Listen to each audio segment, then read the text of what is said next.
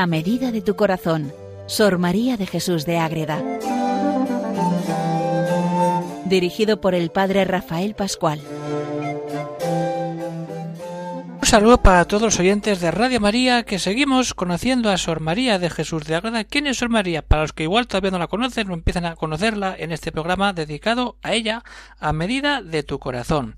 Pues Sor María de Jesús de Ágreda es una monja concepcionista franciscana, orden de clausura, vida contemplativa, de oración, en esa orden de la Inmaculada Concepción dedicada a la oración eucarística, a la vivencia del amor de la Madre Inmaculada y a esa vida familiar dentro de lo que es la familia franciscana. Pues ella vive en Ágreda, en el siglo XVII, en su pueblo, en un pueblo de Soria, donde vive toda esa cantidad de experiencias místicas que nos ayudan a ver cómo un alma puede ser transformada por ese amor de Dios de maneras tan diversas, tan vivas y tan impresionantes como ella nos describe en muchas de sus obras. Y entre todas sus obras destaca una que es la principal, que es la mística ciudad de Dios, por la que es más, conocida, Madre Agueda, por esa obra que nos cuenta y nos revela en de manera privada la Virgen a ella cómo es la vida de la misma Virgen en tres partes. Y estamos viendo la primera parte de ellas como toda esa la concepción inmaculada cómo se prefigura cómo se presenta y tiene lugar todo ese proceso donde la Trinidad prepara esa creación preciosa que es la Virgen María. Les habla desde el convento de Logroño el padre Rafael Pascual Carmelita Descalzo. Y llevamos ya varios programas dedicados a presentar ese comentario que Sor María hace al capítulo 21 del Apocalipsis en cuanto a la concepción inmaculada de la Virgen. Hemos visto todas esas figuras. Vamos a entrar hoy en esa presentación que hace de esos fundamentos que decía que eran los doce apóstoles y que María es el fundamento primigenio y básico de esos apóstoles porque ella está unida a ellos en ese nacimiento de la Iglesia, está esos adornos que tienen los doce fundamentos que se presentan como esas doce piedras preciosas donde podemos ver cómo María es todo ese adorno, ese fundamento de esa ciudad que baja del cielo. Cada piedra nos, nos manifiesta una realidad con su color y cómo se aplica a la acción que tiene Sor, o sea, la Virgen María en torno a esa piedra concreta, cómo se aplica la función y la ayuda que, Sor, que la Virgen nos hace de verdad cuando nos metemos a vivir a fondo esa experiencia fuerte del amor de Dios. Pues vamos a, a ver en la parte final ya del capítulo 21, donde nos cuenta el mismo evangelista San Juan, eh, contando ese, ese, apocalipsis, y los fundamentos del muro de la ciudad estaban adornados con todas las preciosas piedras. Y ahora empieza a presentar cada una de esas doce piedras. Pero antes hay que ver que esta ciudad santa de María para había sido elegida para su habitación, para estar ahí no era mucho de lo que los tesoros de su divinidad y méritos de su Hijo Santísimo que fabricase los fundamentos del muro de su ciudad adornados con todo género de piedras preciosas. Se funda de verdad el muro donde en esas piedras más ricas, que convenía que los fundamentos de sus muros, que eran los primeros principios de su concepción inmaculada, se fabricasen de todo género de virtudes y en grado eminentísimo y precioso. ¿Y cuáles son? Vamos a ir despacio viéndolos y presentándolos todo eso que Sor María nos presenta en el capítulo 19 de la primera parte de la mística ciudad de Dios. El primer fundamento o piedra es el jaspe. Ya hemos visto que en general esa ciudad está con ese muro de jaspe. Pero el fundamento también encontramos el jaspe. ¿Y el jaspe qué nos dice? La variedad y la fortaleza de la constancia o fortaleza que le fue infundida a esta gran señora. Fortaleza. ¿Cómo no va a tener fortaleza la Madre de Dios, la que nos lleva siempre a esa fuerza espiritual cuando nos acercamos al mismo Dios? Superioridad. ¿Para qué? Para poder vencer al demonio como imperio sobre la antigua serpiente, para que la pudiese rendir, vencer y sujetar, y para que todos los demonios les pusiese un género de terror. Está por encima de todo, tiene una fortaleza impresionante, y es lo que nos hace ir adelante. Y todo lo han perdido. ¿Quién? Los demonios la Virgen, con esa fortaleza, concedió el imperio que perdieron todos los hombres contra los demonios. Participa, a su vez, de esa vida de Dios. ¿Cómo? Pues por esa participación con que se sujeta y se vive cuando vence por encima de todo a los demonios. Si vence a los demonios con esa fortaleza, está uniéndose a esa vida fuerte en Dios. Segunda piedra, el zafiro, color azul, se imita el color del cielo. ¿Y cómo es el cielo? Sereno y claro.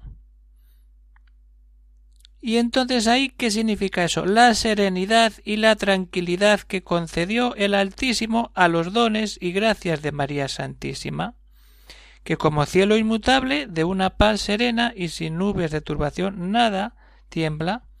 Cuando miramos ese cielo azul, o el mar azul en calma, es eso mismo, esa paz total que tiene María y que tenemos que vivir cuando nos acercamos a ella y con ella al Hijo mismo de Dios, a nuestro Señor. Seguimos. El tercero, el calcedonio. ¿Por qué? Porque esta piedra se halla en la Calcedonia, en esa tierra donde está cercana a la Tierra Santa, todo ese momento ahí, ¿qué pasa ahí? ¿Pero qué color? Como el del carbunco. ¿Qué pasa? Que de noche imita su resplandor al de una linterna. ¿Y qué es la Virgen sino un resplandor en medio de todas las tinieblas del pecado, aquella que es concebida sin pecado original? Porque así María ahuyentase las espesas nubes de la infidelidad y destruyese los errores de las herejías, paganismo, idolatría y todas las dudas de la fe católica, todo por ahí. Y al final, ¿qué tenemos? Ojo, pues todo eso. ¿Qué más? La siguiente piedra ¿Cuál es la siguiente piedra? La esmeralda.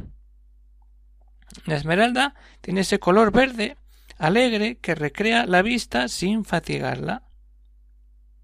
Y declara esa gracia que recibe María Santísima en su concepción para que conservase en sí el verdor y la fuerza de qué?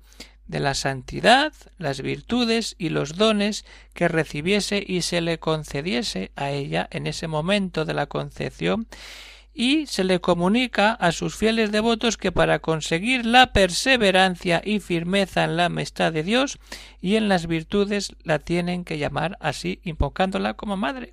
¿Qué mejor manera que acercarnos a esa esperanza cuando nos ponemos ante la madre de la esperanza? Si es que es lo mejor. Y así nos invita a Sor María a ir dando pasos y a ir buscando siempre esa experiencia fuerte del amor de Dios. Quinta piedra.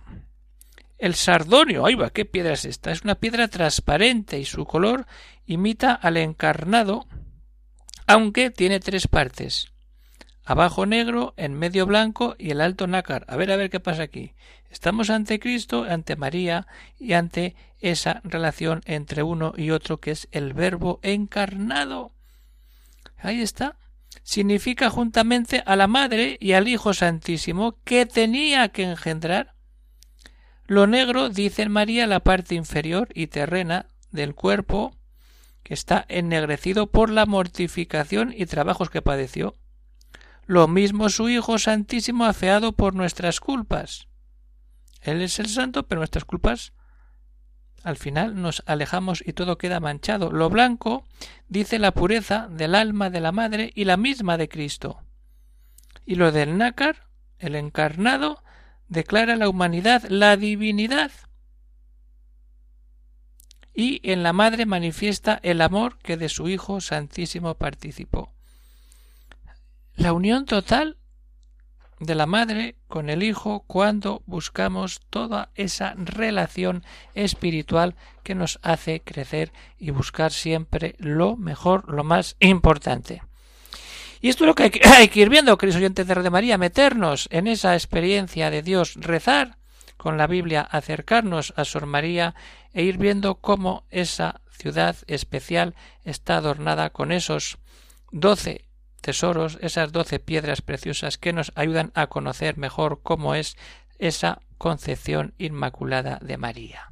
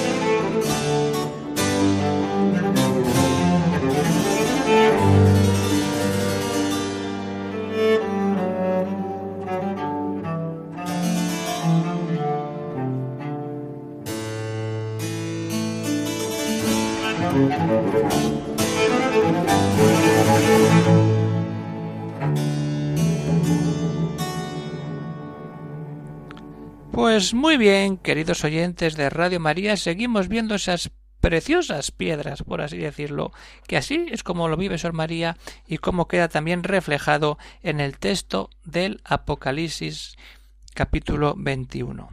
Estamos con esas piedras, vamos ahora con el sexto fundamento, esa piedra que es el sardio, que también es transparente, pero ojo, es más como una llama clara de fuego, no como esa otra negra, blanca y nacarada, no. ¿Qué es eso? El símbolo del don que se le concedió a la reina del cielo de arder su corazón en el divino amor. ¿Por qué? Porque nunca hizo intervalo ni se aplacó la llama de este incendio en su pecho, sino que es crecer y crecer en el amor a Dios. Siempre creció. El privilegio especial para dispensar con esta correspondencia el influjo del Espíritu Santo y su amor y dones a quien le pidiere por ella. Vamos a pedir, ¿y cómo no vamos a recibir?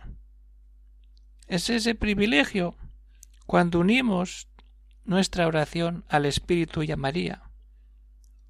Todo queda en el influjo del Espíritu Santo para llenarnos del amor perfecto. Pasamos a la séptima piedra, el crisólito, el oro. Imita el color del oro. Y es el amor a la iglesia. Y el de no la noche que se vive tras la cruz.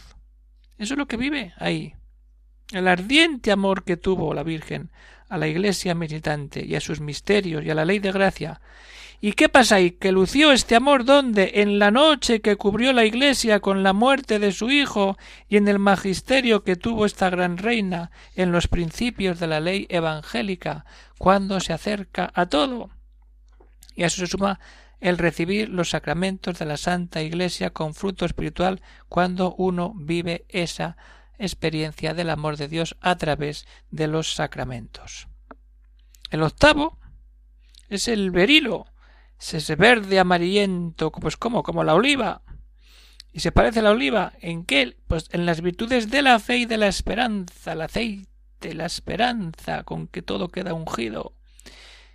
Todo es eso que es dado a María para que diese a sus devotos esfuerzo de fortaleza y paciencia en las tribulaciones, y así fuéramos viendo todo el amor de Dios cuando vivimos de verdad.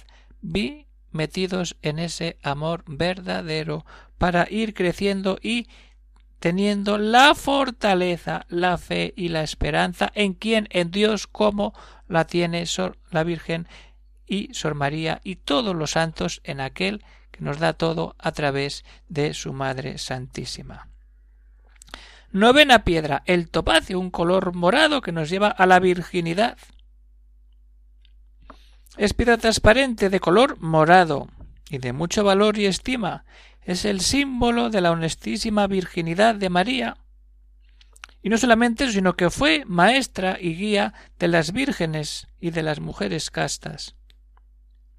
Todo va dando sentido a cómo es María y cómo María nos ayuda en nuestra vida espiritual en esos doce fundamentos de toda vida cristiana. Pasamos ahora al décimo, que es el crisoprasio, que es verde, pero un verde oro de esperanza con el amor de Dios, de finísima esperanza retocada con el amor de Dios, la firmeza inmutable de su ánimo, generoso y que va siempre dando pasos para que crezcamos en esperanza y miremos siempre hacia delante. Llegamos al undécimo, al jacinto, esa viola, ese color violado, perfecto, que nos habla del amor por la redención. El amor que tuvo María Santísima en su concepción y esa redención del linaje humano, ese remedio del pecado y justificación de las almas que se concedió a la Reina del Cielo. Esa manera de acercarnos a la Virgen como la intercesora de los hombres que nos hace más fácil esa vida de justificación y de limpiar todo ese pecado como ella nació sin pecado. Nosotros tenemos que aspirar a vivir sin ese pecado. Pero vamos a seguir, que seguimos caminando con el duodécimo, el ametis, ametisto. ¿Cómo es? Es el fulgor. Ese color violado, violeta del jacinto, ahora coge más fuerza con el ametisto, porque sintieron los demonios que salía de ella una fuerza que no los mandase ni obrase contra ellos, y les afligía y atormentaba si querían acercarse a su persona. Es el poder contra el demonio total. ¿Para qué? Para expeler los demonios de los cuerpos humanos con la invocación de su dulcísimo nombre tan poderoso contra estos espíritus malignos que en oyéndole quedan rendidas y quebrantadas sus fuerzas. Nada más ni nada menos, ya hemos llegado. Pero ¿qué pasa? Que estos doce fundamentos nos hacen ver el poder que tiene la Virgen y el poder que podemos alcanzar nosotros cuando vivimos unidos a María y pedimos que ella esté en todos estos momentos de nuestra vida con esas diversas piedras preciosas para manifestar el poder de un Dios a través de María, que es la que lleva a Dios en su seno.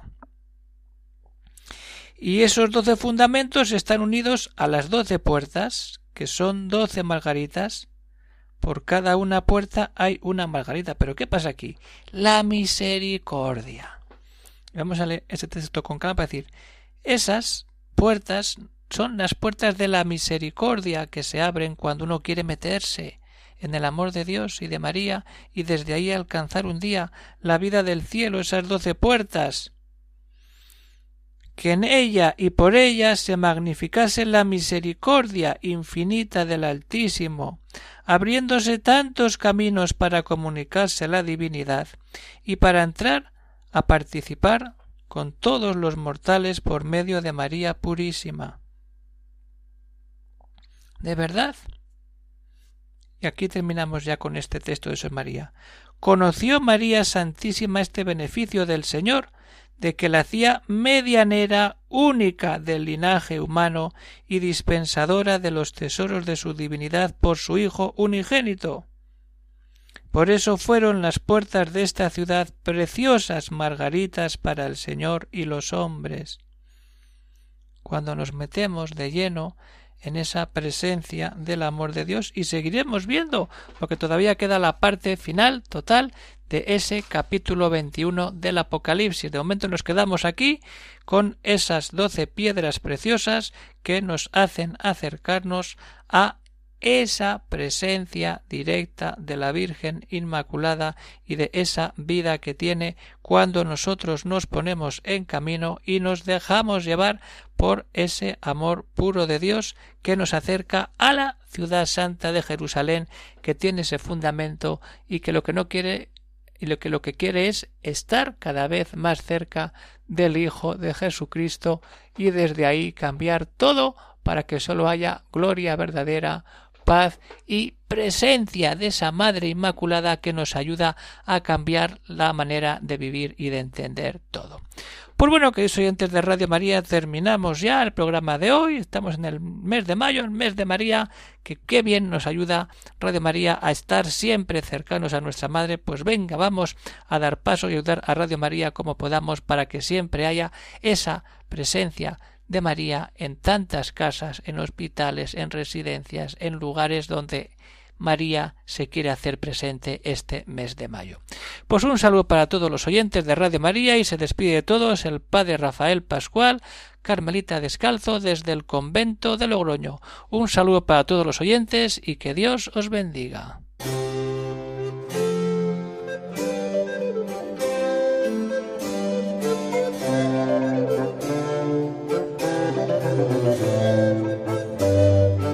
Han escuchado en Radio María A medida de tu corazón, Sor María de Jesús de Ágreda. Por el Padre Rafael Pascual.